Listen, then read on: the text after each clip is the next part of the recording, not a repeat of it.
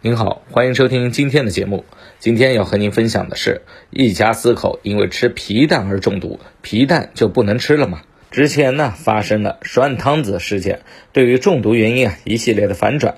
这一次呢被冷饭热炒的皮蛋中毒新闻，我们首先的想到的就是导致中毒的罪魁祸首，他会是谁呢？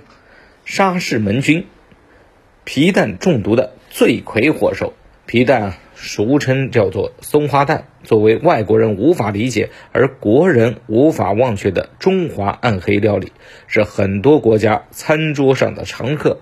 它做法多样，爽口开胃，纵横大江南北，堪称凉菜界的扛把子。但是很多人没有注意到的是，其实吃凉拌的皮蛋后发生食物中毒的事件是屡屡发生，轻者导致呕吐腹泻，最严重的呢乃至身亡。食用皮蛋中毒啊，一般都是由食源性致病菌沙门氏菌导致的。在皮蛋的制作、运输和保存中，如果受到沙氏门菌的污染，病菌就会大量的繁殖并产生毒素。被病毒呢感染的皮蛋，如果在食用之后没有经过高温杀菌处理，那么就会引发食物中毒。沙氏门菌啊是一种。革兰氏阴性肠杆菌常见的危害呢，一般有肠炎沙氏门菌、猪霍乱沙氏门菌、鼠伤寒沙氏门菌。沙氏门菌啊，在十到四十二度温度范围之内呢，都可以成长。对于生长营养物质要求不高，所以比较容易污染的食物，别小看它。根据统计，由沙氏门菌引起的食物中毒啊，高居榜首。动物性食品易被沙氏门菌污染，主要是禽肉类。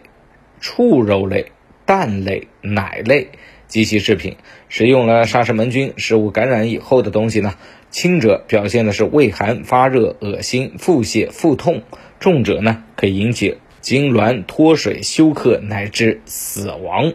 这样的情况多见于抵抗力相对低下的老人、婴幼儿及体弱者。跟黄曲霉素不同的是，我们的肉眼无法分辨食物当中到底有没有被沙氏门菌感染，所以在日常生活中，我们应该对皮蛋做好清洁的工作。如果发现异味或者蛋体有损坏，应该切记不可食用。